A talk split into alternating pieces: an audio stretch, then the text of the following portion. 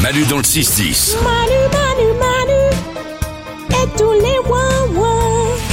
Apprenons des choses. Avec Valou qui répond à toutes les questions que vous lui posez en envoyant des messages vocaux sur l'application Manu dans le 610. Fabien se pose une question sur une pratique qu'on connaît bien. Qui a eu la bonne idée d'inventer l'apéro Oh L'apéro. Parce que on sait l'école c'est Charlemagne, mais l'apéro. Ça vient du mot latin apérire qui veut dire ouvrir, parce que ça ouvre l'appétit, l'apéro. Les premières traces, c'est en Égypte antique, en moins 2700 avant Jésus-Christ. Donc c'est très très vieux. Et à cette époque, ils partageaient quelques fruits secs et une bière tiède. C'était c'était comme ça. Oh, ça, L'apéro- euh, t'as- ça arrive déjà. hein. Oui, bien ça, tiède, ça ouais. arrive des fois. En été, ouais. T'as quoi là J'ai les tucs et la bière. Ah j'ai oublié de la mettre au frais. Bon, ouvrons- ouvrons-la quand même. Sous la romantique, ils font des apéros géants qui durent tout l'après-midi jusqu'au soir et ils boivent du vie- vin au miel qui est censé apporter l'immortalité. J'ai l'impression qu'à euh, à l'époque de la Rome antique, la Grèce, tout ça machin, ils faisaient des grosses fêtes. Hein. Ouais, euh, ils C'était étaient- pas les derniers pour la déconne. Non, hein. non, ils aimaient bien. Ils aimaient Oui, bien. oui, oui. Et l'apéro tel qu'on le connaît, c'est 19e siècle, où là, ils commencent, c'est la première fois qu'ils commencent à mettre euh, des petits mets comme de la tapenade, tu vois, pour Ah, accompagner le, le vin blanc. La première fois que tu proposes de la tapenade à des gens à l'apéro chez toi, tu te sens adulte.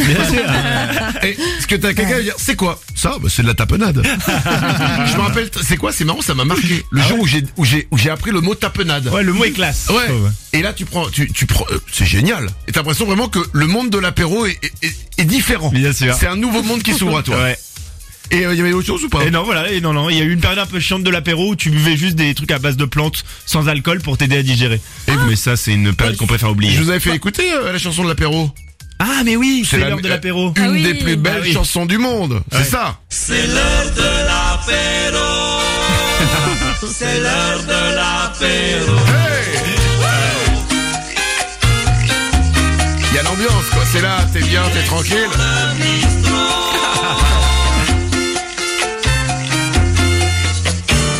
C'est l'heure de l'apéro. Ah, on s'y voit là. C'est l'heure de l'apéro. Et ça repart. ouais, là, ça s'arrête. C'est l'heure de l'apéro, c'est ma petite chanson. Et je rappelle qu'on peut prendre l'apéro sans boire forcément de l'alcool. Je veux dire, un jus d'abricot, ça se passe aussi très bien en apéro, quoi. C'est l'heure de Chiant, pardon. Euh, une autre question qu'on t'a posée sur l'application Manu dans le Une 610. question sur une expression. Salut, j'avais une question pour Valou. Euh, je me demandais d'où ça vient l'expression se tenir à carreau.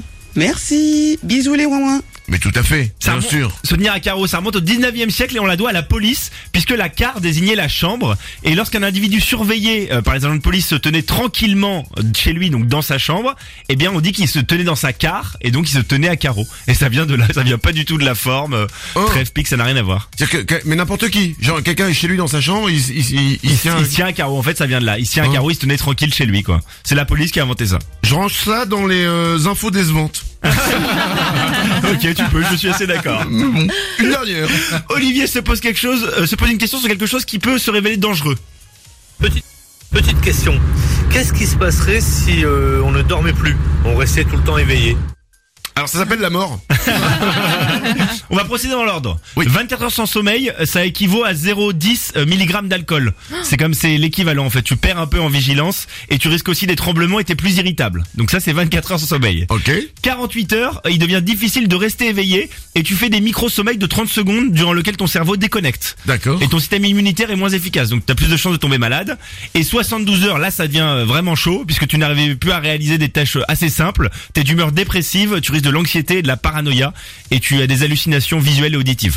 Donc il faut euh, 72 heures, et après ils disent qu'il faut s'arrêter, quoi. Ça devient trop, trop dangereux, quoi. Ok, ouais, ne le faites pas. Et, et pourquoi le faire Et, et je le dis, le Guinness euh, ne, ne prend plus les records euh, de manque de sommeil. Non, parce qu'il y a vraiment des mecs qui ont essayé. Bah, bah, oui, parce que et les mecs en fait étaient à partager dans la catégorie record de mort.